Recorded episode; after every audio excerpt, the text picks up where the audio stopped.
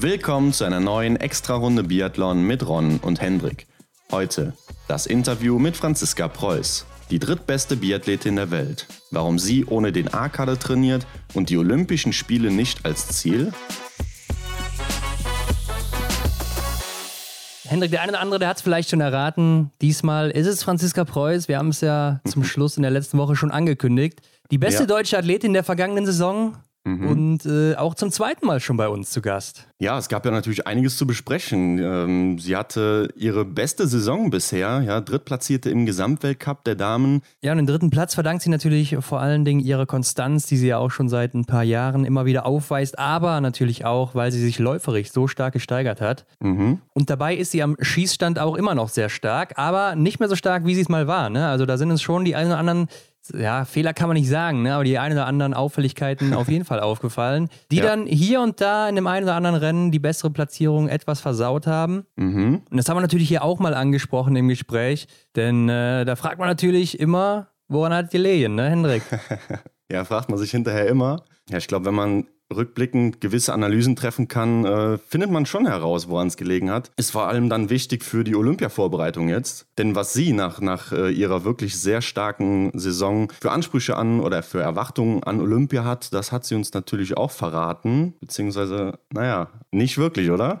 Ja, hören wir einfach mal rein gleich. Aber Olympia, da war sie auch, hat sie schon in der ersten Folge verraten, nie so ein Fan von. Ne? Mhm. Und Ja. ja, mal gucken, ob sie da jetzt ihren Frieden mit geschlossen hat, wo es jetzt so langsam drauf zugeht. Aber Hendrik, Mhm. es geht auch so langsam aufs City Biathlon zu und äh, die Teilnehmer sind nun fast alle bekannt gegeben worden. Bei den Herren Mhm. ist es, ja, der Franzose, der noch vermisst wurde, der fällt hier anscheinend aus. Und dafür ist jetzt hier Dimitri Pidruschny am Start, der Ukrainer. Ja, schade. Ich hätte da gerne einen Franzosen gesehen, ähm, aber kann mir natürlich auch vorstellen, dass sie halt äh, entweder in Norwegen schwer unterwegs sind oder dann halt bei Martin Foucaults Nordic Festival unterwegs sind. Ja, haben wir ja letzte Woche schon drüber geredet, dass es so sein wird, dass sie äh, wahrscheinlich dann hier deshalb nicht am Start sind in diesem Jahr. Sonst war ja immer mindestens einer dabei. Ich meine, bei den Damen haben wir jetzt äh, Gila Simon. Wahrscheinlich auch, weil sie einfach Vorjahressiegerin ist, hat sie ganz gute Erinnerungen und denkt, äh, Ja, ja, da komme ich doch nochmal gerne vorbei hier. Aber bei den Damen hat sich auch noch was getan. Äh, da ist jetzt auch noch Monika Heunig-Starega dabei aus Polen. Äh, hat ja auch schon mal gewonnen hier vor zwei Jahren. Hatte schon starke Rennen da, ja. Ja, auf jeden Fall. Und äh, also nicht zum ersten Mal dabei, aber hier auch wieder am Start. Und ja, hier fehlt eben auch noch eine Dame dann, damit das Teilnehmerfeld von neun Damen komplett ist. Mhm. Und ja, immer noch auffällig, dass nur eine Deutsche bisher am Start ist. Also mal gucken, ob sich da noch was tut im deutschen Starterfeld. Ja, das würde mich schon sehr enttäuschen. Haben wir auch letzte Woche schon mal drüber gesprochen. Ja, das fände ich wohl wirklich sehr schade. Ja, warten wir mal ab. Äh, lang kann es ja nicht mehr dauern. Und äh, du hast es eben angesprochen, Martin Foucault Nordic Festival. Da stehen jetzt auch schon die ersten Teilnehmer und Teilnehmerinnen fest. Mhm. Bei den Damen ist es Lisa Theresa Hauser, Tiril Eckhoff und Franziska Preuß. Also schon mal drei sehr starke Namen. Und bei den Herren sieht es ja eigentlich ähnlich aus, oder? Ja, also hier rückt auf jeden Fall Stola Holmler Greit an aus Norwegen, Benedikt Doll aus Deutschland und der Franzose Emilien Jacquelin ähm, leistet natürlich dem austragenden ähm, Martin Foucault Gesellschaft, äh, beziehungsweise ist ja auch hier Trainingskollege und so, glaube ich, immer noch und lässt sich das natürlich nicht nehmen, dann da zu starten. Ja, sind ja anscheinend auch ganz gut befreundet, die beiden. Also es war mir schon ziemlich klar, dass er hier starten wird. da bin ich schwer von ausgegangen. Aber äh, man muss schon sagen, die Namen, äh, ja, das geht schon runter wie Butter hier, ne? Als Biathlon-Fan muss man sagen, beim Martin Foucault Nordic Festival. Also da ist bisher wirklich die Creme de la Creme am Start. Alle schon mit Weltmeistertiteln, äh, Weltcup-Siegen oder Gesamtweltcup-Siegen sogar. Also da bin ich gespannt, wer da noch dazukommen wird. Und ich glaube, Ja. das wird auch eine richtig starke Veranstaltung dann. Ja, also ich freue mich auf jeden Fall auf den Stream.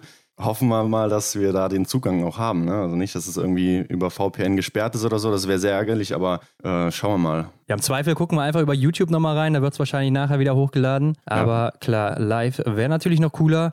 Ron, die Olympischen Sommerspiele sind schwer im Gange und ähm, mit diesen Spielen natürlich auch wieder das Thema Doping. Ähm, da gibt es eine neue Dokumentation auf YouTube, habe ich die gefunden, äh, bezüglich Doping. Und ähm, hast du diese auch schon gesehen? Ja, kannst du mir ja erstmal sagen, wie die heißt, ne? Dann äh, können wir drüber reden, ob ich die gesehen habe. Ja, natürlich, den Namen solltest du vorher gehört haben. Sie heißt Schuldig, wie Sportler ungewollt zu Dopern werden. Ähm, hast Hast du die gesehen? Nee, habe ich nicht gesehen. Ist er, glaube ich, aber von der Sportschau bzw. ARD, oder? Ja, genau. Die findet man auf dem Sportschau YouTube-Kanal und ich glaube wahrscheinlich dann auch in der Mediathek. Ja, auf jeden Geht Fall. ungefähr eine Stunde, also wer da mal Zeit hat, äh, kann sich das gerne mal angucken. Fand ich sehr interessant, bringt diese ganze Doping-Thematik nochmal in ein anderes Licht. Ähm, also wenn man auch ungewollt irgendwie dann doch positiv getestet wird, was es da für Machenschaften gibt und ja, wie einfach Leute eventuell auch böswillige Gedanken da haben, andere Leute aus dem Verkehr zu ziehen über gewisse Mittel. Also fand ich wirklich äh, faszinierend und auch erschreckend zugleich. Also schaut einfach mal rein, wenn es euch interessiert. Ja, kann ich jetzt leider nichts zu sagen, weil ich es eben nicht gesehen habe, aber äh, werde ich mir bestimmt mal angucken, Hendrik. Also Mhm. guter Tipp auf jeden Fall hier nochmal für die Sommerpause. Ja, ich denke,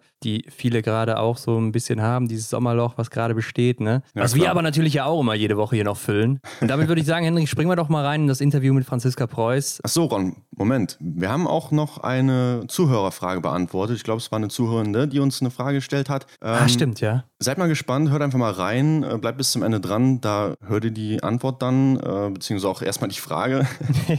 Aber wenn ihr dann auch mal eine Frage habt, wo ihr denkt, ja, das hätte ich mal gerne von einem Biathleten, von einer Biathletin beantwortet, unabhängig von äh, der Person, wer es jetzt letztendlich ist, schreibt uns gerne einfach mal über eine Direktnachricht auf Instagram, per E-Mail oder sonstigem Wege, sind wir natürlich für euch zu erreichen und dann, ja, schauen wir mal, wo wir die vielleicht einbauen können demnächst. Ja, gut, dass du es gesagt hast, Hendrik. Ich habe schon fast vergessen, aber äh, ja, die haben wir auf jeden Fall noch eingebaut. Mhm. Und ja, macht das auf jeden Fall. Ähm, damit viel Spaß mit dem Interview. Genau, ab geht's nach Rupolding. Ja, Franzi, kann man eigentlich jetzt noch sagen, du bist frisch aus dem Trainingslager zurück, weil äh, wir haben heute Donnerstag, ne? Ist schon ein bisschen her, oder? Ähm, genau, letzte Woche war ich, oder haben wir einen Ruppolding-Lehrgang gehabt. Ich bin ja bei den B-Kader-Mädels mit dabei und ja, im Endeffekt war es kein Unterschied. Ganz Mhm. normal Stützpunkttraining mit ein paar mehr Mädels sozusagen. Ja. Stand da irgendwas Besonderes im Vordergrund? Ähm, wir haben eine, sehr intensive Woche hinter uns, ähm, waren einige schnelle Einheiten drauf. Ja, war ungewohnt wieder, sich so zu schinden, aber es hat auch Spaß gemacht, Mhm. mal wieder irgendwie so das richtige Biathlon zu machen mit Waffe auf dem Rücken und ja, war auf alle Fälle schon, glaube ich, eine ganz gute, effektive Woche. Das heißt, vorher war noch so Radfahren angesagt und ein paar andere Sachen, also weniger Biathlon. Ja, schon auch viel Rollern natürlich, auch viel auf der Rollerbahn, aber jetzt doch noch nicht so richtig in Intervallform und nicht mit Waffe auf dem Rücken und nicht in dem Tempo. Mhm. Also Ja. ja, das war jetzt schon nochmal ein neuer Trainingsreiz, den wir da jetzt gesetzt haben für die Saison oder für das laufende, die laufende Trainingssaison. Mhm. Ja gut, wird ja wahrscheinlich nicht der letzte gewesen sein, also gehe ich mal davon aus. Ähm, Das denke ich jetzt auch nicht. Ja. Ähm, aber wir wollen natürlich mit dir äh, hauptsächlich mal um die oder über die letzte Saison reden. Ne? Das war ja bislang deine erfolgreichste, muss man sagen. Du bist äh, Dritte im Gesamtweltcup geworden. Und wir wissen, du bist auch das erste Mal gesund durchgekommen und äh, Mhm. hast zum ersten Mal auch alle Einzelrennen bestritten. Also ist ja schon eine neue Erfahrung für dich, ne? Vielleicht fangen wir dann mal so an. Ähm, wie hat sich das dann körperlich bei dir bemerkbar gemacht, diese höhere Belastung auch durch die vielen Rennen dann? Also da habe ich jetzt ehrlich gesagt gar nicht so viel Unterschied gemerkt, ähm, weil ich jetzt mal alle Rennen gelaufen bin. Das war jetzt irgendwie nicht ungewohnt. Ähm, aber es hat mich schon auch natürlich sehr gefreut, mein erster Winter seit ich weiß nicht wie vielen Jahren, dass wirklich mal echt nichts war. Und es war schon einmal echt ja, eine schöne Situation, wenn man einfach so die ganzen mentalen Körner sie für den Wettkampf sparen kann und nicht irgendwie immer für die Krankheit und wieder das, den Wiedereinstieg. Und ja, da weiß man das jetzt echt richtig zum Schätzen und man merkt da, wie viel Energie das einem zieht, wenn man immer wieder krank ist. Und dann ist immer dieses innerliche Hadern, warte ich nur einen Tag, bis ich wieder anfangen kann, nicht dass dann zurückkommt, kann ich schon wieder mit dem Training anfangen. Und ja, da hat man das jetzt schon gemerkt, wenn man, wenn man so Gedanken gar nicht braucht. Mhm. ähm, so, ja, war jetzt eine coole Situation mal, diesen Winter so zum Erleben. Ich meine, das ist ja auch immer sowas, worauf du immer angesprochen wirst. Ne? Äh, Die, die Medien lassen sich ja auch nicht so wirklich damit in Ruhe. Ähm, nervt dich das dann nicht auch, wenn du dann angesprochen wirst, ja, jetzt bist du endlich wieder immer gesund und so weiter? Also, ich meine, irgendwann kann man es ja auch nicht mehr hören, oder? Nein, Nerven nicht. Mei, es ist ja so, also ich kann ja auch nicht sagen, es stimmt ja gar nicht, was ihr da sagt. Ja, klar, klar. Von dem her, mei, ich habe mich ja, ja auch damit jetzt abgefunden und so bin ich halt dann als Typ oder Sportler und Nerven tut's mir jetzt nicht, aber es ist jetzt mal schön, wenn es vielleicht nicht mehr ganz so viel Thema ist, weil man einfach ja, sich gar nicht mehr so aktiv damit befasst, sondern weil es einfach mal nicht mehr passiert, dass man ständig krank ist und ja, dann wird es wahrscheinlich auch wieder schnell vergessen. Also das ist ja das Gute bei uns, dass alles recht kurzlebig ist. Ja, ja hoffentlich bleibt es auch so dann. Sonst ja. kommt es wieder auf, ja. Ja, Klopfer voll. ja, Franzi, ähm, deine ersten Rennen der Saison, ähm, da tust du dich meistens schwer, ne? Auch im Vergleich zur letzten Saison. Da brauchtest du auch dann in dieser Saison wieder ähm, etwas Anlaufzeit und hinten raus bist du dann meist stärker.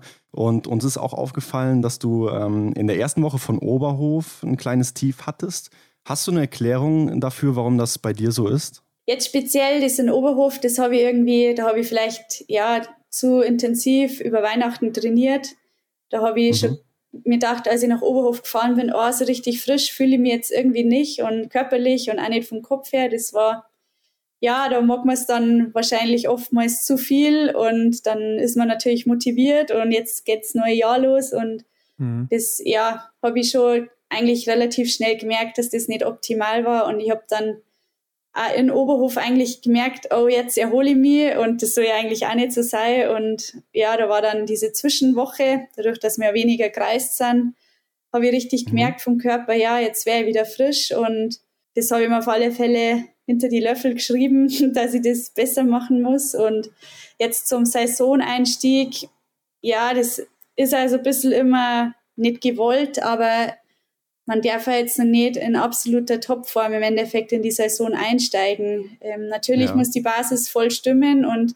wenn es erstmal, wenn man solide einsteigt, dann ist es natürlich auch leichter vom Kopf her und man macht sich nicht mehr so viel Druck. Und ich habe ja gesehen, dass läuferisch auf alle Fälle passt. Das war am Anfang eher die Schießerei, die mich da nicht so zufriedengestellt hat. Und ja, mhm. es hat dann es ist ja in Kontiolati dann eh noch aufgegangen, dass man da schon mal die WM-Norm gehabt hat und ja, das ist schon wichtig, dass der Druck gleich mal weg ist, aber man darf es halt immer nicht so überbewerten, sage ich mal. Mhm. Ja, ich hatte dich auch in Kontiolati schon weiter vorne gesehen, ne? weil ich glaube, du warst ja im letzten Jahr äh, zum Ende der Saison dann noch richtig gut, warst ja noch im Podium da mit Denise zusammen. Mhm. Und äh, da hatte ich dich schon weiter vorne gesehen, aber ist das bei, bei dir dann gar nicht so ortsabhängig, sondern mehr so formabhängig oder trainingsabhängig, wie du dich dann halt so eingestellt hast auf die Saison? Ja, auf alle Fälle ist das schon viel Trainingssteuerung. Mei, der Höhepunkt ist einfach immer erst bei uns im Februar oder im März und natürlich spielt ja Gesamtweltcup auch immer eine Rolle und man mag ja immer im Endeffekt in jedem Rennen gut sein, aber der Körper ist halt einfach nicht so, dass du halt vom November bis März da immer bei 110 Prozent deiner Form bist. Und dann kommt lieber immer bei mir so im Januar meistens dann nochmal ein bisschen äh, Aufschwung von der Form und hinten raus ist er immer eigentlich recht stabil noch und kann ich da nochmal gut die Kräfte mobilisieren. Und ich glaube, das ist auf alle Fälle so schon mal die bessere Variante, wie wenn du, gibt es ja immer wieder so Fälle, die am Anfang die Welt einreißen und man sieht da eigentlich gar kein Land und mhm. irgendwo brechen die dann auch ein und dann normalisiert sich das Ganze wieder ein bisschen. Also es ist ja einfach so Trainingssteuerung im Endeffekt dann. Mhm. Ja, die war auf, die, auf jeden Fall bei dir ziemlich gut in der letzten Saison. Äh, du hast ja, wie du auch schon gesagt hast, im Laufen sehr stark verbessert, ne? Und äh, mir sind auch allgemein deine letzten Runden sehr aufgefallen oder hängen geblieben, auch gerade in den Sprintrennen. Da warst du ja teilweise wirklich so schnell wie Martha Olsby-Reuseland oder auch Tirol Eckhoff. Und ähm, was verändert sich da vielleicht auch bei dir im Kopf, wenn du merkst, du kannst jetzt plötzlich mit denen mithalten, mit den Top-Läuferinnen im Weltcup? Ja, das war für mich ehrlicherweise schon auch irgendwie überraschend, wenn man dann die Split-Zeiten einmal angeschaut hat und man auch ja. sieht, wow, stimmt, ja, schnelle oder schnellste letzte Runde, das habe ich jetzt auch noch nicht so oft erlebt und mhm. das, ja, ist natürlich schon ein cooles Gefühl und das ist auch schon ein starkes Zeichen, dass einfach so die Form dann gut passt, wenn man das von Runde zu Runde halt steigern kann und ja, war auf alle Fälle cool und äh, wäre natürlich cool, wenn das so weitergeht es ist nicht leicht, die Konkurrenz schläft ja auch nicht, mhm. aber bin natürlich schon motiviert, dass ich da wieder ja einmal ganz oben auf der schnellsten letzten Runde stehen kann auf der Liste. Mhm. Ja, ich glaube, das wird auch nicht deine letzte, schnellste letzte ja. Runde gewesen sein. Ähm, Es aber, geht ja oft schnell, also. ja, klar. Aber, aber da kommt noch was, Franzi. Ich glaube an dich. Äh, auf jeden Fall in der Vergangenheit warst du ja eher immer so für deine Treffsicherheit bekannt. Ne? Also da konntest du dann auch immer mal oder warst schon mal im Flow, hast alle Scheiben einfach abgeräumt so. Und jetzt ist ja, äh, oder ich denke mal, es ist wahrscheinlich ein anderes Gefühl, wenn du dann im Laufen den Vergleich hast, wo du dann, äh, ja, sag ich mal, im Flow bist oder einfach mithalten kannst, als äh, nur am Schießstand, oder? Ja, also man, ihr habt es angesprochen, ich habe mich schon ab und zu mal richtig geärgert letzten Winter, weil es halt oft dieser eine Schuss war. Ja. Das war, also vom Schießen war es schon irgendwie die Saison vorher, war ich da befreiter am Schießstand, das stimmt schon und das haben wir viel dann gesagt, das ist oft normal, wenn man läuferisch nochmal einen Sprung macht, dass man sich am Schießstand tendenziell ein bisschen schwieriger tut erstmal. Mhm. mhm. Ich kann mir das auch nicht so erklären, weil im Endeffekt bin ich nicht jetzt fertiger am Skistand, sondern eigentlich laufe ich ja nur bessere Grundgeschwindigkeit, aber es strengt mich eigentlich nicht mehr an. Also so ganz komisch, kann man sich ja gar nicht so erklären, warum das so ist. Mhm. Anscheinend hat man das schon öfters gesehen. Ähm, in, äh, der Mark Kirchner hat das auch zu mir gesagt und der hat ja jetzt wirklich schon eine Erfahrung und da schon einiges mitbekommen. Ja, keine Ahnung warum. Ich habe mir auf alle Fälle oft schon mal geärgert über diesen einen Schuss und habe mir gedacht, ah, letztes Jahr ist mir das sowas eigentlich nicht passiert, aber ja, im Endeffekt macht es das auch immer aus und an dem einen Schuss arbeite ich jetzt natürlich und ja, bin da schon motiviert, dass das nicht mehr so oft vorkommt. Mhm. Ja, Lisa Hauser hat uns das auch erzählt, dass äh, sie ja, sie hat ja eine ähnliche Entwicklung wie du hingelegt, ne? Auch im Laufen mhm. stark geworden, im Schießen so ein bisschen eingebrochen vielleicht, also nicht eingebrochen, aber ein bisschen abgebaut, sagen wir mal so. Mhm. Und ja. äh, sie hat das auch so ein bisschen erzählt wie du, aber sie ist sich auch nicht so sicher, ob das wirklich mit dem Laufen zusammenhängt. Ja, also, also komisch. Ich würde es nicht verstehen, wenn das so ist, weil eigentlich laufe ich ja nicht anders oder der Puls ist ja jetzt nicht höher oder ja. ist eigentlich ja stabil jetzt oder ja, vergleichsweise klar, klar. gleich im Jahr im Vergleich zu vorher, aber irgendwie ist wohl doch irgendwie ein Unterschied, ob es jetzt im Hinterkopf irgendwo drin steckt, keine ja. Ahnung. Verhext. Ähm, Franzi, aus deiner Sicht wahrscheinlich auch besonders ähm, in der letzten Saison dein persönliches Duell äh, gegen Julia Simon. Äh, ihr hattet ja heiße Schlussrunden, muss man sagen. Ähm, zum einige sogar. Ähm, zum Beispiel jetzt äh, der Massenstart in Oberhof, da erinnern wir uns wahrscheinlich alle dran. Wie ist das mit ihr, auf die letzte Runde zu gehen? Ich habe mir da im Vorfeld eigentlich nie so groß Gedanken gemacht. Ähm, letzte Runde ist ja immer hart, egal mit wem du da ja. läufst. Also da muss man immer Vollgas knüppeln und die ganze Runde. Und jetzt speziell in Oberhof ja, ich habe schon gemerkt, dann am Birkstieg hoch, ja, ich mache zu ihr bis sie gut, aber es war jetzt auch gar nicht so meine Absicht, dass ich gleich die Julia einhole, sondern ich habe eher eigentlich Schiss ein bisschen vor denen gehabt, die hinter mir mhm. sind und deswegen habe ich mir gedacht, ich darf jetzt da nichts verschlafen, weil nachher schließen die gleich die Lücke und deswegen bin ich da gleich so ambitioniert erstmal hoch, damit von hinten ja nichts erstmal kommt, weil ich meine, wenn die Mate oder die Tirol oder gibt ja viel so Kaliber, die magst jetzt nicht hinter haben und ja, dann äh, natürlich, ich weiß schon, die Julia, die kommt, kämpfen bis zum Umfallen mhm. und die kann da jetzt Prozent irgendwo raus mobilisieren. Und ja, ich war ja dann erstmal vorne und das natürlich immer nicht so richtig optimal, weil im Endeffekt vorne machst du schon vielleicht mehr oder machst ja mehr Führungsarbeit und hinten erholt man sie dann doch immer noch mal so, keine Ahnung, ein Viertelsprozent vielleicht, aber das mhm. ist halt oft dann ausschlaggebend und ja, sie hat mich einfach platt gemacht zum Schluss. Ähm, ich ich habe aber auch einfach nicht mehr kennen und ja, ich war dann aber trotzdem happy über den zweiten Platz und ja, es war dann nur ganz witzig. Wir waren dann noch länger bei der Dopingkontrolle mhm. zusammengesetzt und ja, dann kommt man einmal so ein bisschen ins Gespräch und sie ist auf alle Fälle ja voll die nette Person und echt riesen Respekt vor ihr und ja, da glaube ich, die gibt schon auch einen Ton richtig an bei uns im Feld und mhm. ja, die hat schon was drauf. Ja, ich meine, bei ihr weiß man nie so wirklich, was man da erwarten ja. kann, auch auf der Strecke ja, oder am Schießstand. Ne? Also mal äh, wie in Wiesbaden letztes Jahr pfeffert die da 25 äh, Scheiben einfach so weg in Rekordzeit. Ja, und am nächsten Tag haut sie 20 daneben oder so. Ja.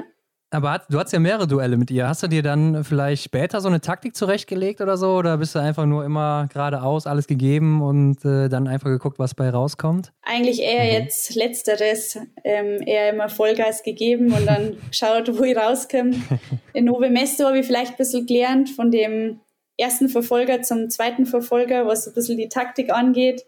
ja. das war jetzt eigentlich einmal cool, wenn man immer zwei Wochen an einem Ort ist, weil man kann die Erfahrung, mhm. die man gemacht hat, die Woche drauf gleich anwenden und man muss nicht ein Jahr warten. Und es war jetzt eigentlich, ich fand ja, das System oder diesen Kalender so mit zwei Wochen an einem Ort hat echt viele Vorteile gehabt und ich fände es eigentlich cool, wenn das immer so ist, muss ich ehrlich sagen. Ja, ich glaube, einige Orte fänden das nicht so toll, ne? Ja. Jetzt hast du schon gerade gesagt, du hast dann von der ersten Woche aus den Erfahrungen äh, profitiert. Kannst du denn auch so aus den letzten Weltcup-Jahren so äh, quasi schon eine Taktik erkennen, so oder, oder weißt du gewisse Taktiken von äh, deinen Gegnerinnen, äh, wie die auf der letzten Runde sind, ähm, wie die letzte Runde angehen und passt dich dann dementsprechend an? Oh, das kann man, finde ich, so pauschal nicht sagen. Das kommt ja immer ganz drauf an, wie diejenigen in diesem die an, eigentlich an diesem Wochenende in Form sind. Manchmal ist man ja schon mehr angenockt ja. und so pauschal kann man das echt nicht sagen. Also man muss dann schon situativ entscheiden, wie mache ich es aktuell einfach und dann, ja, man hat auch ehrlicherweise gar nicht so die Energie, dass man ja während dem Rennen dran mhm. denkt, oh, wie hatten die das vor drei Jahren gemacht oder ja.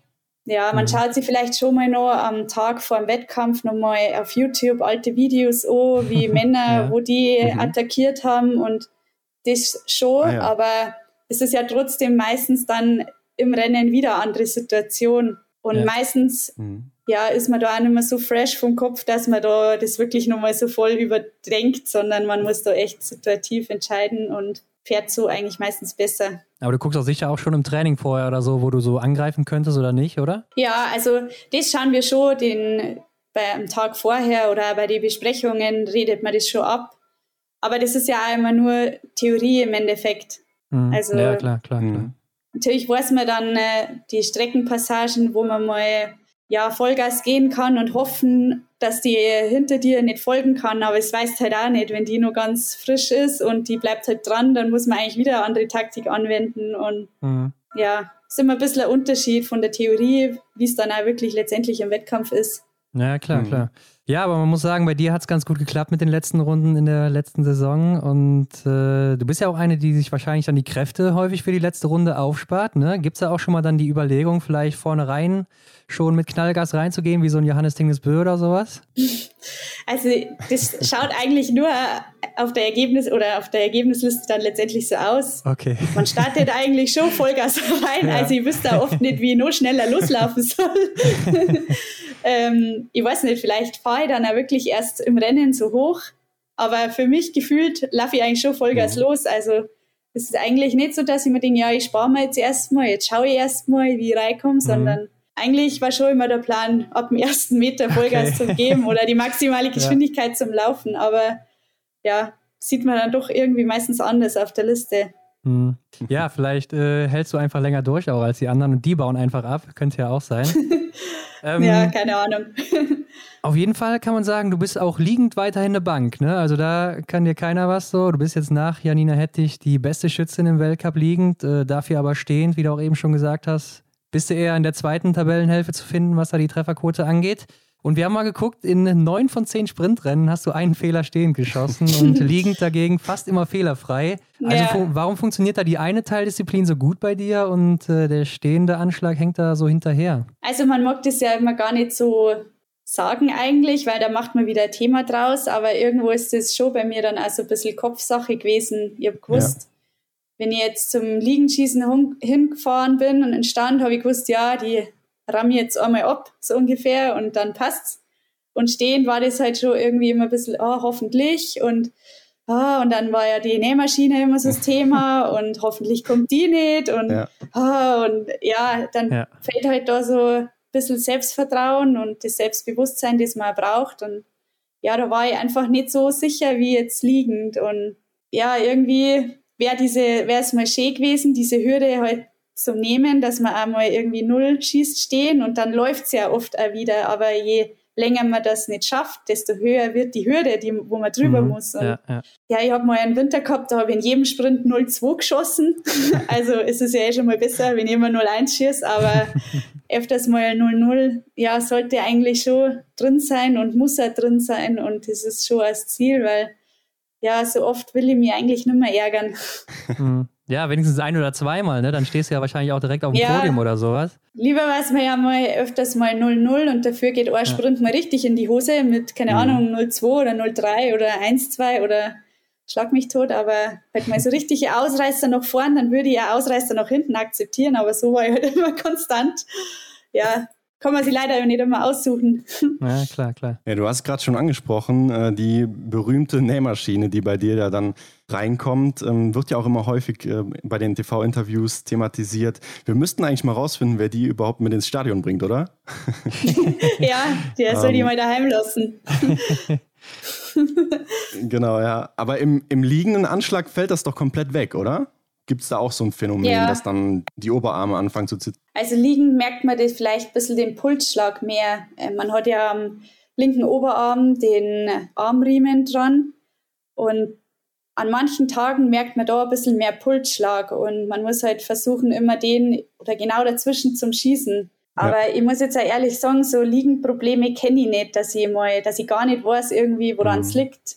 Deswegen kann ich da jetzt, glaube ich, auch nicht so direkt mitreden, aber liegend ist, wenn dann halt mal der Pulsschlag, der es einfach unruhig macht und der ist an manchen Tagen mal ein bisschen härter und dann merkt man eigentlich mal wieder gar nicht. Und ja, wenn der Anschlag halt mal gar nicht passt, dann verkantet man schnell und dann hat man halt gleich wirklich Trefferbildverlagerung und so ist ja ein Philipp dieses Jahr in Oberhof bei der Staffel mhm. gegangen und da kann man halt nichts dafür, weil man ist eigentlich zentriert drin, aber das Trefferbild ja. ist einfach verlagert und man weiß einfach in der Situation gar nicht, wo man drehen muss, ob man sie jetzt rausdreht oder das ist ja wirklich eine blöde Situation und man kann da besonders liegend wirklich kaum einen Vorwurf machen, weil man Mhm. Konnte einfach nicht wissen, wo man hinschießt, wenn man so verlagert ist. Ja, klar. Ja, ja aber im Stehen gibt es halt diese berühmte Nähmaschine. Ähm, was gibt es denn da konkret für Möglichkeiten, um die loszuwerden, auch jetzt gerade in Bezug auf die Vorbereitung? Ja, das wäre, das hätte ich gerne im Winter mal gewusst.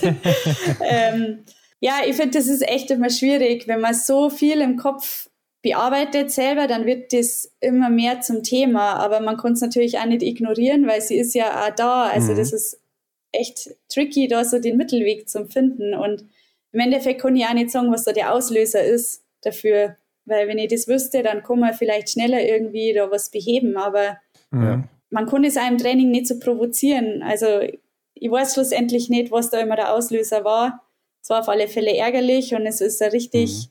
blöde Situation, wenn man da steht und man, man kann einfach nicht schießen, weil es einfach nur wackelt. Und ja. Für das wundert es mir eh, wie ich da immer nur so einigermaßen getroffen habe.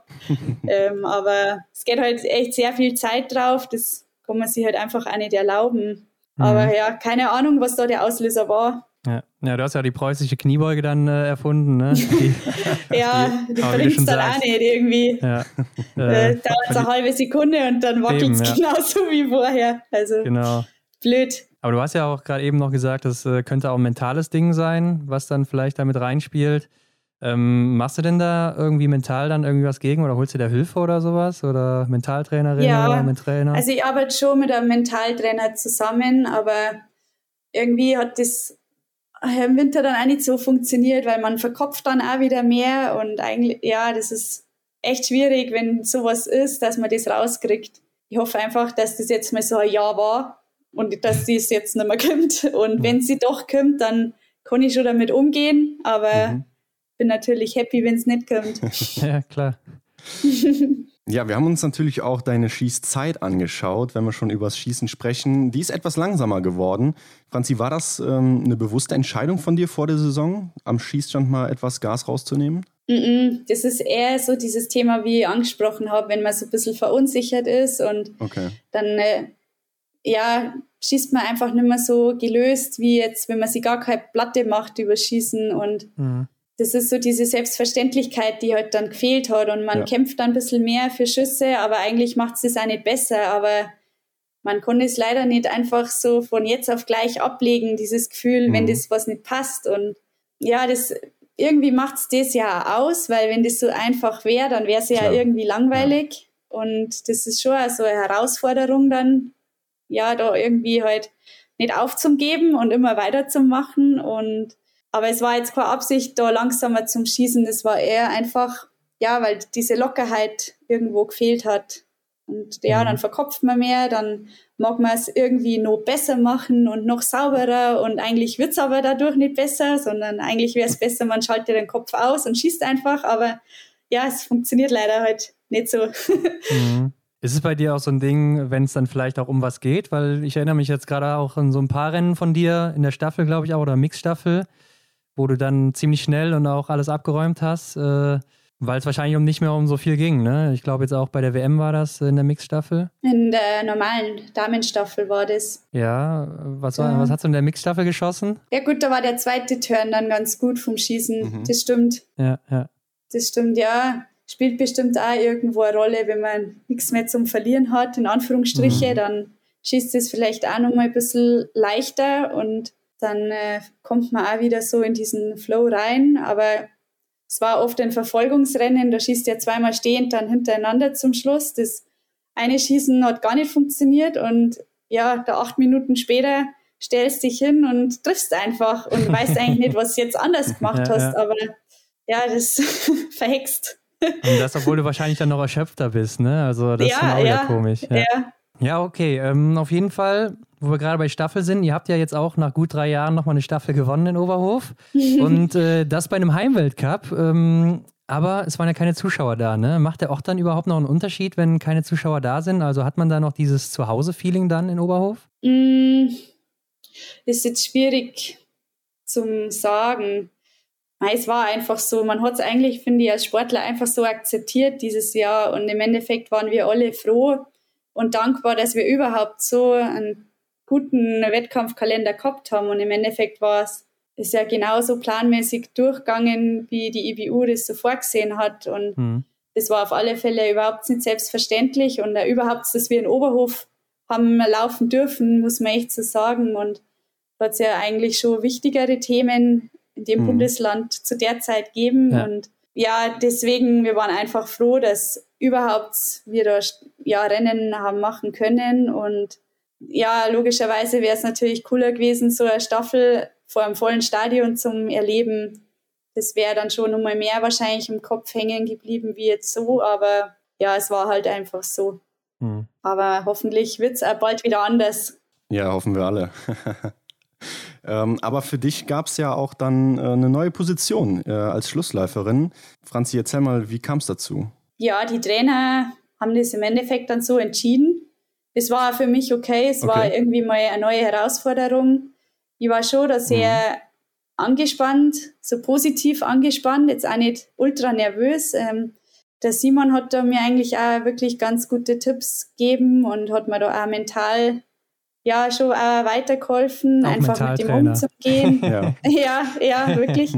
ähm, ja, und dann habe ich mich eigentlich schon auf diese neue Herausforderung gefreut und das war definitiv ja. dann im Vordergrund gestanden, diese Freude und einfach, ja, irgendwie war ich da locker. Also hätte jetzt auch gar nicht so gedacht, aber ich glaube, die Worte vom Simon haben dann doch irgendwie so was getriggert, was auf alle Fälle positiv Aha. war und ja, das Rennen war dann natürlich echt cool. Aber was sagt denn der dann so? Sag? Das wäre, glaube ich, der Wunsch von vielen. Mal sagt er dann zu dir, guck mal, guck mal, wie einfach das ist oder so? Ich habe schon so oft hier als Schlussläufer das Ding über die Ziellinie gebracht, oder?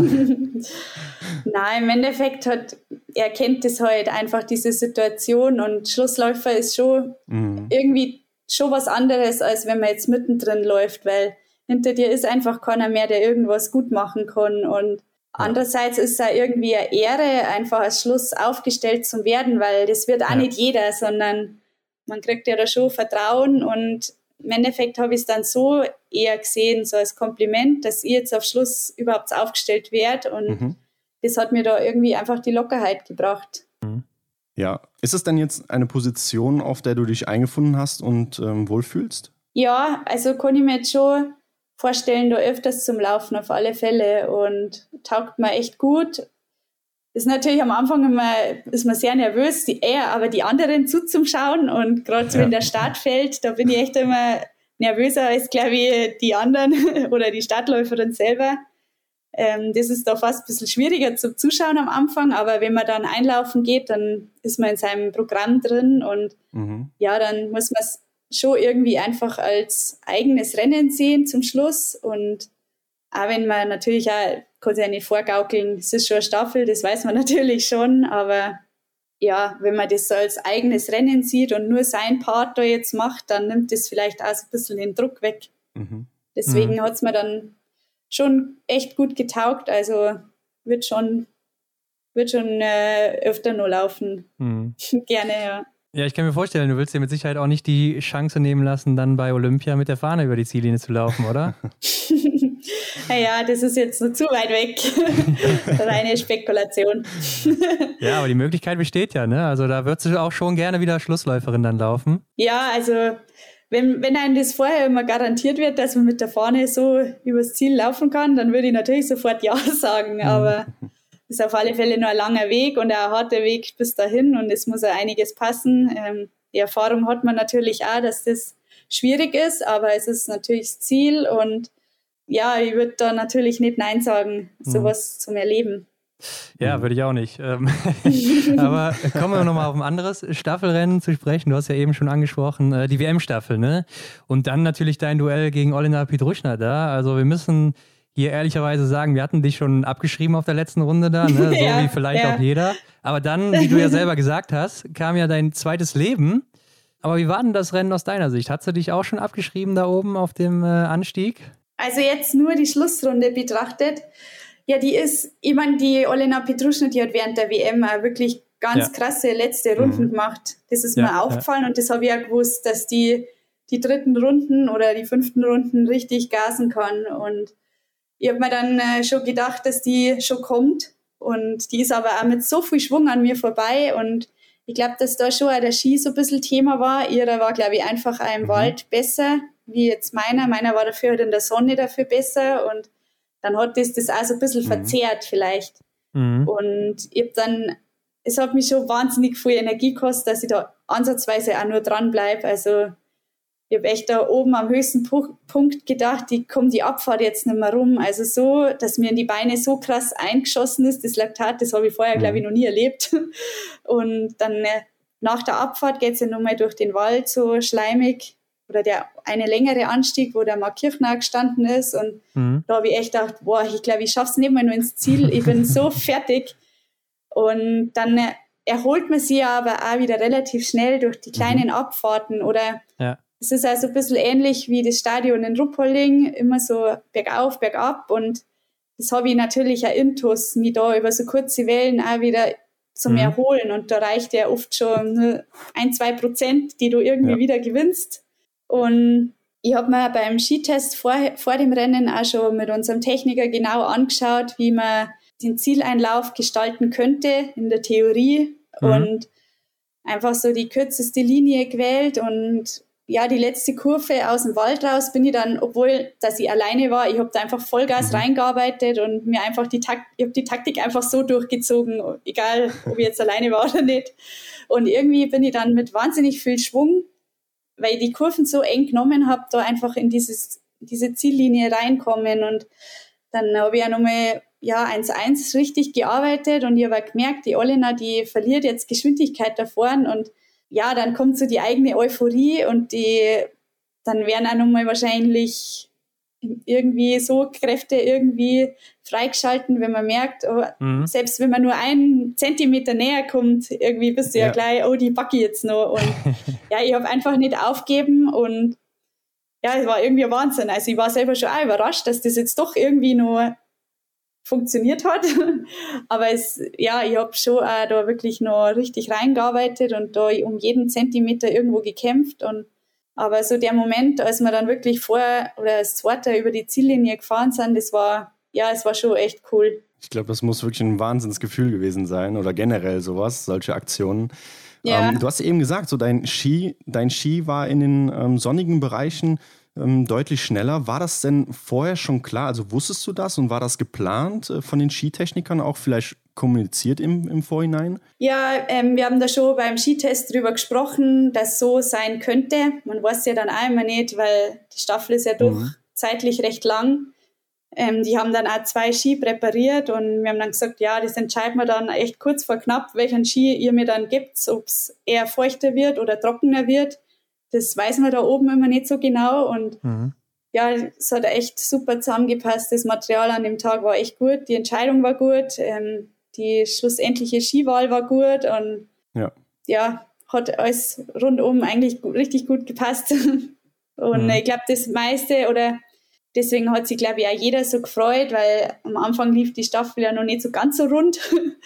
Und ich glaube, ja, einfach so dieser Kampf, Kampf, dass Connor dann aufgeben hat und das war wieder so, glaube auch für die Zuschauer einfach wieder das Spannende an so einem Staffelrennen, dass das echt erst zu Ende ist, wenn alle über die Ziellinie gefahren sind. Und mhm.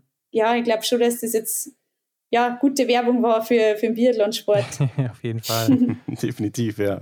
Ja, und dann kommst du da an der Ukrainerin gerade noch so vorbei, ähm, fällst sozusagen ins Ziel rein deine Teamkolleginnen kommen zu dir gelaufen und da haben wir uns mal gefragt, was sind denn so die ersten Worte, die deine Teamkolleginnen dann dir gesagt haben? Ähm, denn im, im, Fernsehen bekommt man das ja gar nicht so richtig mit. Ne? Da versteht man kaum was. Was war da los? Puh, ich glaube, das kriege das, glaub ich, krieg ich selber auch gar nicht so mit. da, ja, da fällt erstmal so viel Druck weg und jeder mhm. freut sich natürlich. Jetzt da speziell war, glaube ich, auch jeder irgendwo überrascht und auch geflasht ja, ich kann mich gar nicht mehr erinnern, was da so geredet wird. Da ist so viel Adrenalin im Körper. Ich glaube, das ja. kannst du dir gar nicht merken. Ähm, ja, glaube ich gut. Nichts Besonderes, glaube ich, einfach nur Freude. ja, ja. ja, die überwiegt dann natürlich ganz klar. Ja. Du bist aber auch noch für ein anderes Staffelformat bekannt, nämlich für die äh, Single-Mix-Staffel. Eigentlich immer gemeinsam mit Erik Lesser ein festes Team. Ähm, diesmal bist du aber nur bei den äh, Weltmeisterschaften gestartet. Franzi, hat die Single-Mix-Staffel im Weltcup einfach nur so ein ähm, Showrennen ansehen und ähm, wird erst bei der WM richtig interessant? Mm, na, eigentlich gar nicht. Das war jetzt eher so persönliche Gründe. Ich hatte in Oberhof am ersten mhm. Wochenende nochmal Probleme mit meinem Mittelfuß und ähm, ich musste auch nochmal ins MRT und man hat das einfach nochmal abklären müssen, ob es nicht Richtung Stressfraktur geht oder nicht, weil mhm. ich da schon Probleme hatte und das war dann im Endeffekt wirklich eine Vorsichtsmaßnahme weil da einfach ein Reiz da ist und man darf das halt einfach nicht übertreiben. Und mhm. da war jetzt, das war einfach längerfristig gedacht und da hat man einfach Priorität jetzt an dem gesunden Fuß gesucht und ja, das, mhm. ja da war ich dann auch sehr dankbar, dass ich da aussetzen habe können. Ja, weil da war ich mir selber einfach nicht mehr ganz so sicher, was mit meinem Fuß schon wieder ist. Und der Tag, der war dann auch wichtig. Das System hat sich wieder ein bisschen erholt. Ich habe brutal viel Physio gekriegt von der Ilona in Oberhof, die war da voll, ja, wirklich sehr bemüht und äh, genau, dann äh, war ja RWM, bin ja echt gelaufen und zum Schluss raus war es eher auch nochmal so ein taktischer Grund. Ja, der Kalender war recht voll. Ich bin bei der WM mhm. alles gelaufen. Ich war wirklich platt nach der WM, wenn man einfach jeden zweiten Tag im mhm. Wettkampf hat. Es war jetzt nicht mal körperlich so das Problem, eher so mental, so immer wieder sich ja, den vollen Fokus zum Setzen. Und ich habe irgendwie gemerkt, es fällt mir immer schwerer aktuell und ich muss jetzt irgendwie einfach da mehr Pause machen, damit man so die mentalen Körner sich nochmal irgendwie besser einteilen teilen kann. Und ich habe auch gewusst, bei uns Gesamtweltcup ist es eng und mhm. ja, ja ich habe dann gefragt, ob das für fürs Team okay wäre und da war ich dann auch ja schon erleichtert, als ich da mal einen zusätzlichen Ruhetag gekriegt habe. Das hat mir echt gut getan und ja, so hat es dann ergeben. Ja. Im Endeffekt jetzt zufällig, aber es ist jetzt nicht so, dass da irgendwo die WM Single Mix viel mehr Priorität hätte. Das war jetzt einfach so vom körperlichen Verfall, Verlauf, je nachdem, ja. ähm, dem geschuldet. mhm. Ja, man sieht es ja auch schon mal bei anderen Teams, bei anderen Nationen, die äh, treten dann bei der WM in Bestbesetzung an und ähm, sonst halt äh, darf dann auch mal wer anders ran. Ähm, aber vielleicht ist das auch ein Punkt ähm, für deine besseren Einzelleistungen oder generell über deine ganze Saison, deine Einzelleistung, dass die einfach besser war, weil du den einen oder anderen mehr Pausetag hattest? Ähm, hinten raus jetzt, glaube ich, hat man es echt gut getan. Das habe ich ja gemerkt vom Kopf her. Und ja.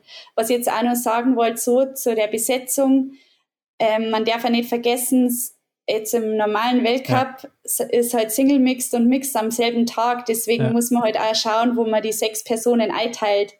Und äh, ja, Johannes okay, Bö klar. kann halt nicht beide Wettkämpfe laufen, deswegen. Könnte er vielleicht schon. ja, wahrscheinlich. wahrscheinlich wird es dem auch nichts ausmachen, aber deswegen verzerrt das auch so ein bisschen das Bild. Mhm. Ja, ja, klar, klar. Ja, da hast du natürlich recht, ja.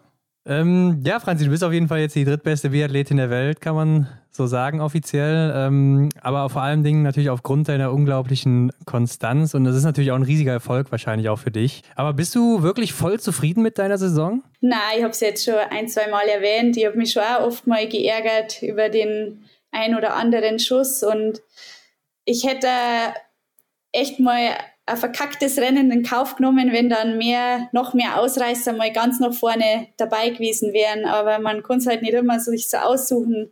Ja. Und ja. im Endeffekt bin ich so, natürlich muss man schon zufrieden sein, im Endeffekt mit den ganzen Top-10-Platzierungen, die ich hatte. Ähm, das hat mir letztendlich auch den dritten Platz dann beschert, aber ja, im Endeffekt hätte ich schon einmal ja, ein schlechtes Rennen in Kauf genommen, dass man sich halt ein, zweimal weniger oft ärgern muss. Mhm. Ja, klar, ich meine, ist natürlich jetzt hier Meckern auf hohem Niveau, ne?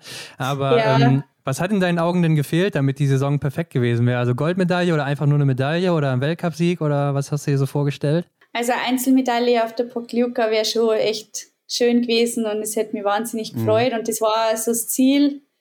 Und es war ja auch nicht jetzt ein utopisches Ziel, es wäre ja echt drin gewesen und Klar, ich war ja. jetzt so wie ja. läuferisch vor allem in einer richtig guten Form und man, ja, irgendwie hat, hat mich das dann schon enttäuscht, weil man weiß halt nicht, ist man nun mal jemals so gut in, in der läuferischen Verfassung wie jetzt dort und mhm. im Endeffekt wäre alles angerichtet gewesen und ich hätte ja nur diese blöden fünf Schuss einmal da vorbringen müssen, ja. aber irgendwie hat es nicht sein sollen. Ähm, ja, da, ja, da war ich schon auch oft ein bisschen geknickt und auch beim Verfolger mit 0-0, 2-0.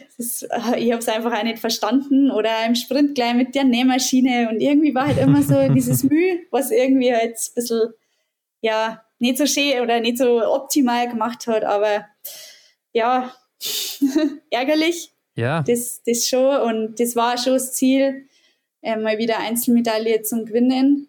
Aber ja, wie ich es da im Interview dann gesagt habe, dann probiere ich es dieses Jahr wieder. Da steht auch wieder ein großes Event an und mhm. noch gebe ich mich nicht geschlagen. Ähm, wirklich nicht. Und ich glaube auch wirklich droh, dass ich das drauf habe.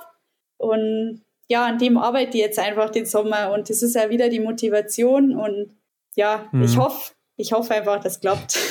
Ja, ich glaube auf jeden Fall dran. Äh, aber nochmal auf diesen Platz 3 im Gesamtweltcup zurückzukommen. Ähm, hast du damit überhaupt noch gerechnet? Weil die Ausgangslage war ja gar nicht so prickelnd für dich äh, beim letzten Rennen, ne? Ja, also diese Saison durch die vielen Streicher ist mir das echt ein bisschen zum Verhängnis worden. Und ich habe das mal, oder meine Eltern daheim haben es mal grob überschlagen und eigentlich war es aussichtslos, weil wir durch die guten, vielen guten Rennen sind mir ja. wahnsinnig viele Punkte wieder gestrichen worden. Und ja Jetzt mit normalen Streicher hätte ich mir schon gedacht, ja, das ist echt machbar. Da greifst du jetzt nochmal an und mhm. aber eigentlich habe ich mir dann in der Situation mit die vier Streicher gedacht, nein, es ist einfach unrealistisch, ich werde das nicht schaffen. Aber ja, der Wind von Östersund hat es dann irgendwie doch möglich gemacht und hat mir dann mein Happy End von der Saison beschert.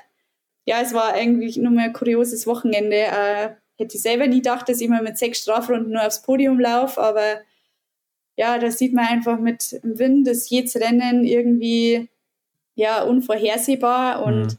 es war dann so im Endeffekt fair, weil bei Verfolger und Massenstadt ist mir meistens einigermaßen zur selben Zeit am Skistand und den Wind hat dann letztendlich jeder gehabt und dann ist er irgendwo wieder fair oder fair in Anführungsstriche gewesen. Mhm, ja, ja, klar. Muss man auch erstmal mit klarkommen. Ja, auf jeden Fall. Ich denke, zu einer perfekten Saison gehört dann wahrscheinlich auch der ein oder andere Weltcupsieg. Ähm, Gab es denn das ein oder andere Rennen, wo du dachtest, ähm, ja, jetzt bin ich hier am nächsten dran an dem Weltcupsieg? Ja, es wäre schon öfters mal drin gewesen, wenn halt dieser eine Schuss nicht wäre. ja, wie gesagt, sie kann mich nur wiederholen. Die Ausgangslage wäre immer gut gewesen, ja. mal ganz vorne zum Sein. Und es hat ja echt oft nicht viel gefehlt. Aber Biathlon ist einfach laufen und schießen und liegend und stehen schießen und da gehört einfach so viel zusammen ja. und man sieht ja auch dann wieder, um wirklich siegen zu können, muss einfach jede Teildisziplin zu 100 Prozent passen und ja, ja Tirol Eckhoff schafft es vielleicht schon, da irgendwo meinen Fäller rauszulaufen, aber ich bin halt auch kein Tirol Eckhoff. Ähm, ist, ist halt auch so. Deswegen muss bei mir wirklich jede Teildisziplin Vollgas passen. Aber mhm. ja, es war oft nicht nicht weit weg. Aber äh, ja, das ist einfach das Niveau, das wird schon, das ist schon hoch und ja, so ist es einfach. Hm, ja, klar. Ja, du hast jetzt gerade schon ein bisschen angesprochen, du willst nicht aufgeben, ne? Und letztes Mal wolltest du noch keine Gedanken über Peking machen, aber jetzt steht es ja direkt vor der Tür. Also ist das dein Fokus jetzt im kommenden Winter? Mm, jein. Okay. So würde ich mal sagen. Eigentlich sehe es. Du bist es motiviert, einfach, ich merke es schon. es ist einfach ein großes Event, im Endeffekt wie jetzt andere auch. Es wird, ja, Olympia wird immer so hochgehängt mhm. und im Endeffekt ist es oft, man, ja, ich habe es jetzt doch schon zweimal erlebt und dann, da muss, das ist so viel Tagesform, was da einfach auch passen muss und man kann das gar nicht alles jetzt auf Peking auslegen, weil für das spielen da bei mhm. uns viel zu viele äußere Faktoren da mit rein. Ja. Deswegen, ähm, ich mag einfach, bei mir ist der Fokus klar, einfach wieder an einer stabilen Saison. Ich mag mich in den ein, zwei Sachen, wie wir jetzt auch schon geredet haben, da klar verbessern. Das ist das Ziel und ob es dann bei Olympia aufgeht oder nicht. Natürlich kämpfe ich bis, bis zum Schluss. Also ich gebe mir nicht leicht geschlagen, aber wenn es dann auch nicht funktioniert, dann ja, hat es halt an diesem Tag nicht funktioniert. Aber ja, ich werde natürlich alles dafür geben, dass es funktioniert, aber ja, es spielt halt da so viel mit rein, so viele Faktoren. Mhm. Ja, wenn es ja, dann einmal, ja. ich sage jetzt mal, für Medaille beim Weltcup reicht, dann bin ich genauso happy. Also mhm. dann mhm. gibt mir das genauso viel und das ist für mich auch so viel wert. Ja, also wenn du de, dich da nicht so drauf fokussieren willst, dann ähm, könnte ich mir schon vorstellen, du guckst so ein bisschen auf den Gesamtweltcup, oder? Also jetzt gerade auch nach dem dritten Platz und wenn du dann schon sagst, hier und da noch so ein Mühe verbessern? Na, auch nicht. Also mein Ziel ist wirklich nur, die paar Sachen, die jetzt noch nicht so funktioniert haben, nur besser zu machen. Und wofür es dann letztendlich immer reicht, das ist, muss man dann einfach sehen. Und so bin ich immer gefahren, von Winter zu Winter. Und das hat mir eigentlich immer so gut mhm. da, diese Herangehensweise. Und mhm. ja, so werde ich auch weitermachen und mir jetzt nicht irgendeine Zahl ja. als Ziel machen, weil das ist eigentlich immer schief gegangen, wenn ich mir irgendwas so klipp und klar vorgenommen habe, sondern ja, ich habe meine Bereiche, wo ich mich verbessern mag und dann muss ich einfach schauen. Ja, deine Herangehensweise an die letzten Saisons, die ähm, spielen sich auf jeden Fall wieder in deinen Gesamtweltcup-Platzierungen. Ähm, und du kennst doch sicher auch diese Rätsel ähm, noch aus der Schulzeit oder auch aus Zeitschriften, da gibt es die auch, wo man Muster vervollständigen muss, beziehungsweise Zahlenreihen oder so. Und ähm, wir haben jetzt mal eine kleine Aufgabe für dich vorbereitet. Und zwar in den letzten drei Weltcup-Saisonen bist du im Gesamtweltcup erst Neunte geworden, dann bist du Sechste geworden und jetzt letztlich natürlich Dritte. Und da ist jetzt die Frage an dich, wie geht es denn nächstes Jahr weiter? Ja, diese Rätsel sind mir komplett neu, die kenne ich leider gar nicht. Gute Antwort, ja. Ja. Naja, eigentlich ist da ja auch nur noch ein Platz dann über. Ja, eigentlich. Aber eigentlich gibt es im Biathlon nicht. ja, Wäre dann der nullte Platz, ne? Also ja. haushoher Gesamtweltcup-Sieg oder nicht dabei, keine Ahnung. ja. Hoffentlich nicht, nee. Ja, nee, Spaß, Spaß beiseite. Aber ähm, Franzi, was glaubst du, ähm, wie sich denn allgemein die nächste Saison entwickeln wird? Ähm, glaubst du, Tyrell Eckhoff wird nochmal so eine äh, One-Woman-Show abziehen oder gibt es da Änderungen? Ähm, na, ich glaube, die wird nach wie vor einfach eine Hausnummer sein, die man schlagen muss. Die mhm. hat es einfach drauf, die hat sich sehr hart erarbeitet. Also der ist ja den Winter nicht zufällig zugefallen die hat ja auch schon andere Jahre erlebt und hat da, denke ich, einfach darauf reagiert und ja, sich einfach in den Bereiche extrem stark verbessert. Und die weiß ja dann auch genau, was das Problem war. Und deswegen hat das für sie wahrscheinlich ja. auch nur einen hohen Stellenwert. Und ja, deswegen ähm, habe ich die schon sehr äh, wieder auf dem Schirm. Und glaube auch so allgemein die norwegische Mannschaft, die ist so gut in Form gewesen und die ja, ist da schon auch in so einem Flow, da läuft's, da funktioniert's, die sind alle motiviert. Mhm. Die, ja, muss man einfach auf dem Schirm haben und aktuell sind ja die Italiener ähm, hier in Ruppolding auf Lehrgang. Da mhm. sieht man auch, die marschieren auch richtig gut. Also es sind mhm. einfach wieder diese üblichen Verdächtigen, die alle, glaube ich, ja. motiviert sind, dieses Jahr ähm, eine Medaille zu holen oder gute Wettkämpfe zu machen. Und man darf sich aber gar nicht mehr so, so viel Gedanken um andere zu machen, sondern eigentlich auch so, der Fokus sollte schon auf die eigenen Baustellen sein und die eigenen Stärken und Schwächen und ja, das ist auch mein Fokus, mich individuell einfach zum Verbessern. Und ich glaube, ich bin da auf einem guten Weg, ich bin gut betreut und ja, dann mhm. hoffe ich natürlich, dass ich die Titel ein, zweimal ärgern kann, zumindest. Hoffen wir auch. Ähm, Davon gehen wir aus, ja. Du hast es gerade schon gesagt, oder auch, ich meine, wir wissen es ja, dass du, weil du es auch letztes Mal schon gesagt hast, kein Fan von Olympischen Spielen bist, aber 2026 sind sie ja wieder in Antolz und äh, da hast du ja auch ganz gute Erinnerungen noch an die Weltmeisterschaften in Antolz. Also freust du dich dann da vielleicht noch drauf als Athletin? Freuen tue ich mich bestimmt drauf, aber ob jetzt als Athletin oder als Zuschauer, das weiß ich leider jetzt noch nicht. okay. Ja, hört sich jetzt nicht so zuversichtlich an, muss ich sagen. ja, keine Ahnung. Äh, das, weiß ich, das ist echt nur zu weit weg. Okay, also du planst nicht so weit im Voraus oder so? Oder hast du schon irgendwie was angepeilt oder so sogar? Na, das, das entscheide ich dann einfach, wenn es soweit ist. Und, okay. Ja. Deutsche Meisterschaften sind natürlich auch so ein Thema, was äh, für dich aufkommt im Sommer. Ist das interessant für dich, weil du bist schon sicher gesetzt so? Äh, startest du dann einfach aus dem Training und nimmst die mit so als einen kleinen Testwettkampf oder hat das eine mhm. bestimmte Aussagekraft für dich da? Na, also wir machen schon aus dem Training mehr oder weniger raus. Oder dieses Jahr ist es ja für alle so eigentlich ganz gut, weil es im Endeffekt nicht mehr diese knallharte Quali ist wie die Jahre davor.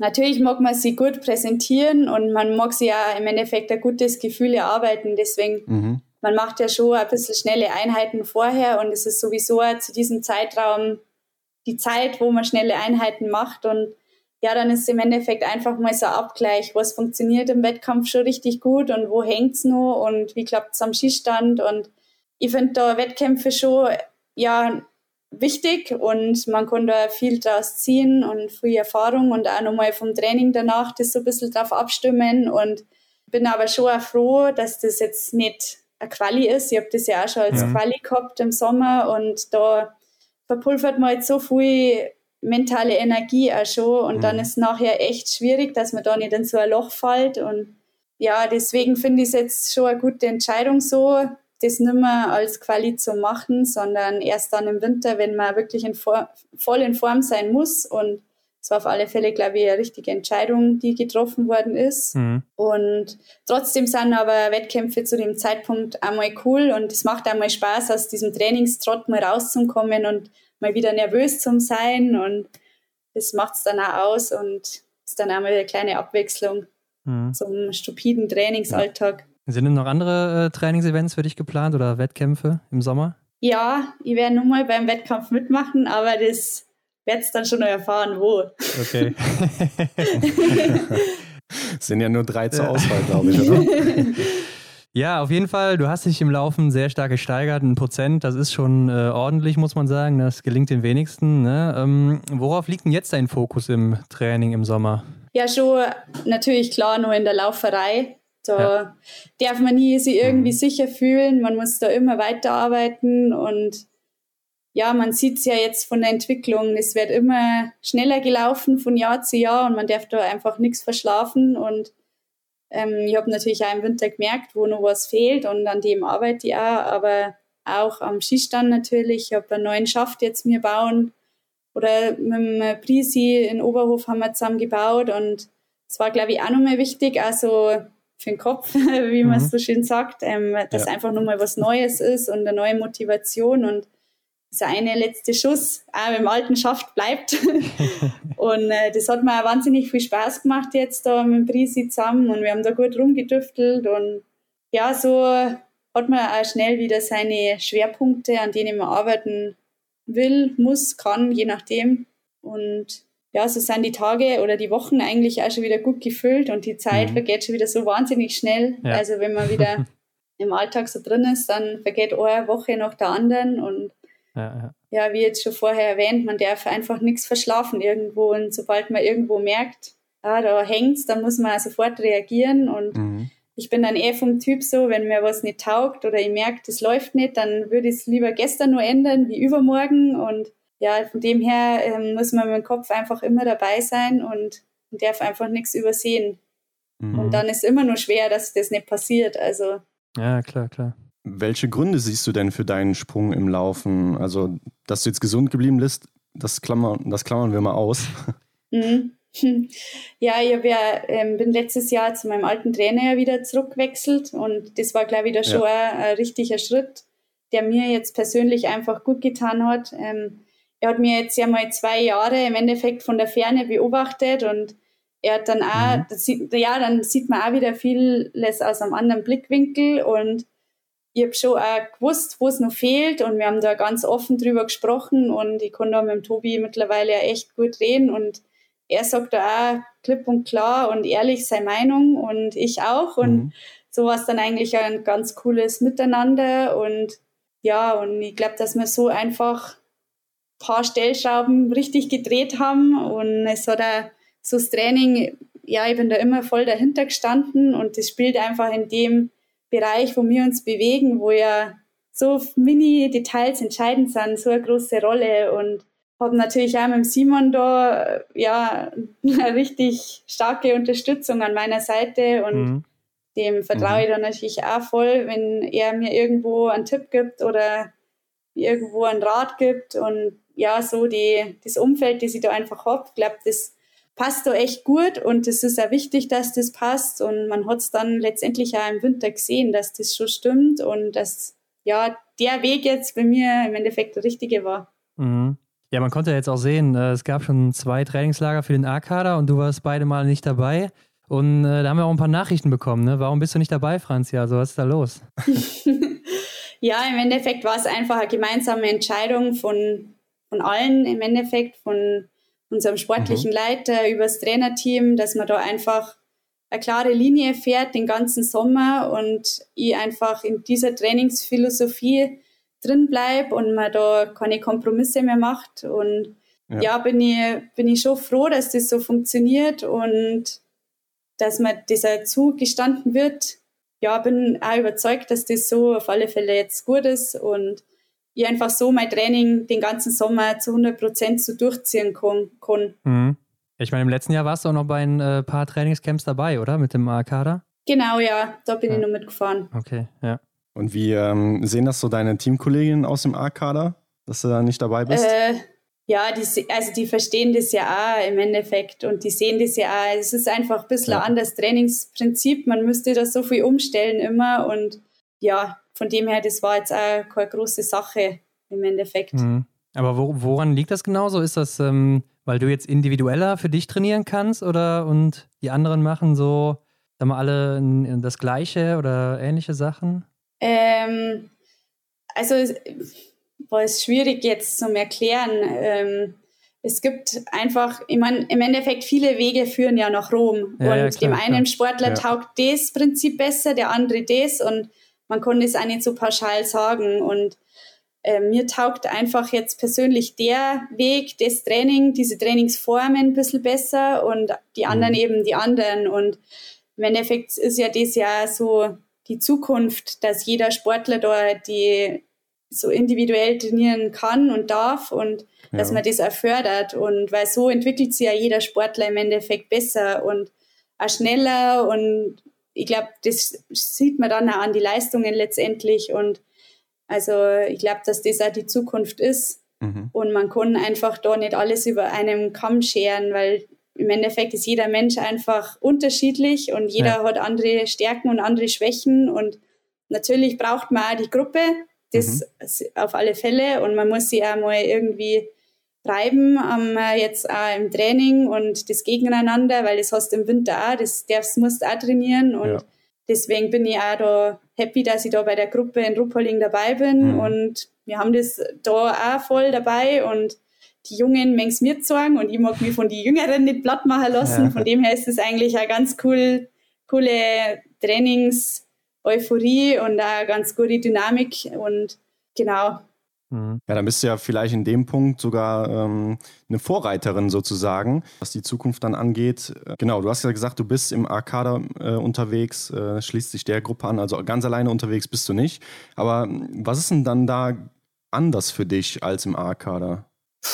Es ist einfach das Training. Mhm. Einfach die Trainingsformen, ein bisschen die Trainingssteuerung, die Trainingsplanung. Ähm, mhm. Ja, das sind einfach die verschiedenen Wege, die es gibt, die nach Rom führen und ich habe mir jetzt für den Weg entschieden und der andere für den Weg. Ja. Und ja, im Endeffekt liegt es eigentlich wirklich rein am Training. Mhm. Okay. Okay. Ja, Franzi, dann haben wir zum Abschluss noch eine Frage, die ist äh, inspiriert durch äh, einen Hörer oder eine Hörerfrage. Ja, stimmt. Mhm. Und da geht es ums Thema Instagram. Ähm, und klar, es ist natürlich eine Sache, Beiträge zu posten als Athlet oder Athletin. Und dann gibt es aber auch noch die andere Sache, sich Beiträge anzugucken. Ne? Und hier sieht man ja dann auch, Mhm. oder du wahrscheinlich auch, die anderen Weltcup-Athletinnen, wie sie trainieren und dass sie aktiv sind, äh, neue Trainingsvarianten ausprobieren.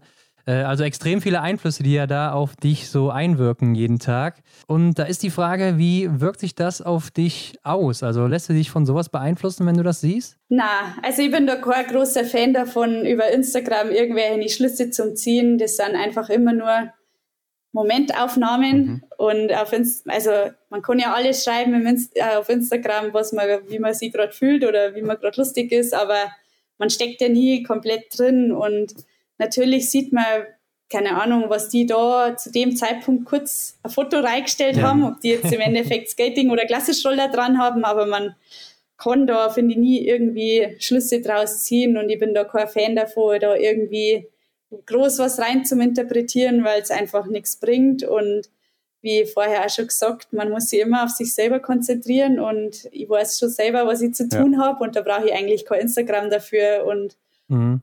Ja, deswegen lege ich da wirklich nicht groß Wert drauf. Ja, das ist ja auch meistens so die Schattenseite von Social Media, dass man Mhm. ähm, die anderen Leute so sieht, was machen die alle, ne? Und dann sieht man natürlich auch immer nur die positiven Seiten. Genau, ähm, ja. Ja, so ist das halt. Ja. Ähm, aber du lässt dich ja nicht stressen oder denkst dann vielleicht, ach, die macht da eine neue Jo- Yoga-Übung oder sowas, das muss ich vielleicht auch noch einbauen. Na, das stresst mich jetzt nicht, wenn jemand eine neue Yoga-Übung macht. Oder äh, es gab ja auch jetzt, äh, hast du bestimmt auch gesehen, die Norweger, die mit der Windmaschine da geschossen haben. Ah, schau, das habe ich nicht mal gesehen. Nee, also ich okay, bin jetzt auch ja. nicht so der Ah. aktivste auf Instagram, Ja, ja. das muss ich vielleicht auch noch dazu sagen. Also da geht ja viel an mir vorbei wahrscheinlich. Ja, gut, okay. Ja, Franzi, dann war es es auch wieder. Vielen Nett Dank auf was? jeden Fall. Genau, auf Ja, jeden Fall. Es gerne. hat sehr viel Spaß gemacht. Ähm, aber du kannst wie immer natürlich noch ein bisschen Werbung machen. Ne? Sag noch, äh, wo kann man dich finden oder so, Instagram oder wo auch immer. Ja, also ich bin auf Instagram unter Franzi110394 zu finden, Ja. äh, mein Geburtsdatum. Und ich mache auch mein Instagram selber und Ja. deswegen ist aber manchmal vielleicht nicht übermäßig viel, aber wenn ich mal was reinstelle, dann kommt es auch wirklich nur von mir selber. Und Mhm. auf Facebook findet man mich unter meinem ganz normalen Namen Franziska Preuß und auf mehr Kanäle bin ich auch schon nicht. Ja, da weiß man auf jeden Fall, dass es dann vom Herzen Ja. kommt bei dir auf Instagram. genau, ja. ja. Ja, wie gesagt, vielen Dank und Also Franzi, äh, vielleicht Genau. bis zum nächsten Mal dann irgendwann. Genau, ja. Gerne, Alles gerne. klar. war uns wie immer Ciao. eine Freude. Bis dann. Bis dann, schönen Sommer. Ja, Hendrik, mal wieder merkt man, ne, die Olympischen Spiele sind einfach nicht äh, Franzis Spiele, muss man so sagen. Hat sie uns ja das letzte Mal auch schon gesagt. Es scheint ihr nicht so wichtig zu sein, aber es ist natürlich auch immer sehr, sehr schwierig, dann auf dem Punkt auch die Leistung abrufen zu können, beziehungsweise gerade wenn auch alle anderen Athletinnen sich darauf vorbereiten. Ja, vielleicht äh, ist das aber auch ihr Vorteil für die nächste Saison, wenn sie sich gar nicht zu sehr auf die Olympischen Spiele konzentriert. Ja, Medaillen sind ihr vielleicht dann äh, auch zweitrangig irgendwo. Dann sieht es ja ganz gut aus im Gesamtweltcup. Ne? Wenn sie nochmal die Leistung bringt, die sie jetzt diese Saison gebracht hat, dann könnte aus Platz 3 ja auch eventuell noch ein besserer Platz werden. Ja, sie will es zwar nicht zugeben, ne, aber ich glaube schon, dass das ihr ganz großes Ziel ist, beziehungsweise sie hat ja auch mal gesagt, das ist ihr großer Traum in der ersten Folge auf jeden Fall. Wer das nicht gehört hat, sollte da auch mal reinhören, ne, Ja, wo wir auch nochmal durch Fall, ihre klar. gesamte Karriere gehen. Schon auch eine sehr, sehr gute Folge gewesen damals.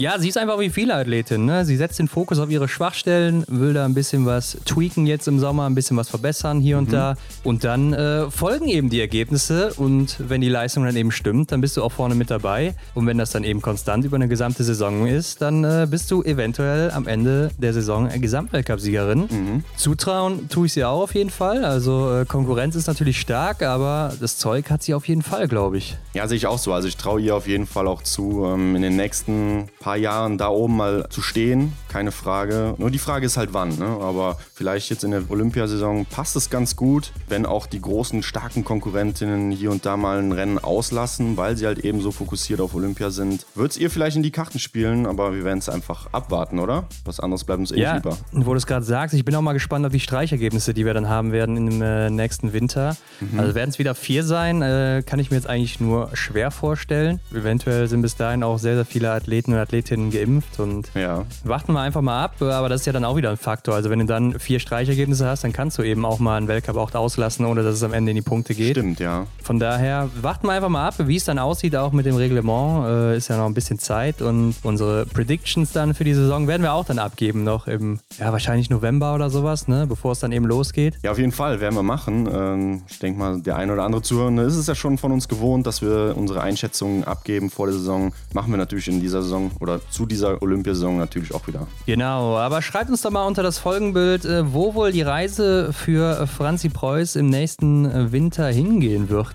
eurer Ansicht nach. Äh, ich bin mal gespannt, was ihr da so denkt, wie ihr das einschätzt, denn vielleicht ist das, was wir hier sagen, ja gar nicht eure Meinung. Ansonsten abonniert uns auch bei Spotify, iTunes, wo auch immer. Lasst noch eine Bewertung da, ne? Am besten immer fünf Sterne, würde ich sagen, Hendrik. Und natürlich überall teilen, ne? Mit jedem und allen, den ihr kennt. Ja klar, das hilft uns am meisten, würde uns freuen. Und, und ich würde sagen, wir sind raus. Äh, wir hören uns nächste Woche wieder. Genau, diesmal gibt es auch kein Easter Egg, ne? Oder war jetzt dieses Easter Egg, dieses Deutsch-Englisch schon vielleicht eins? Ich weiß es nicht, Hendrik. Lass uns mal überraschen, mhm. wer da der nächste Gast sein könnte oder die nächste Gästin. Gibt's das?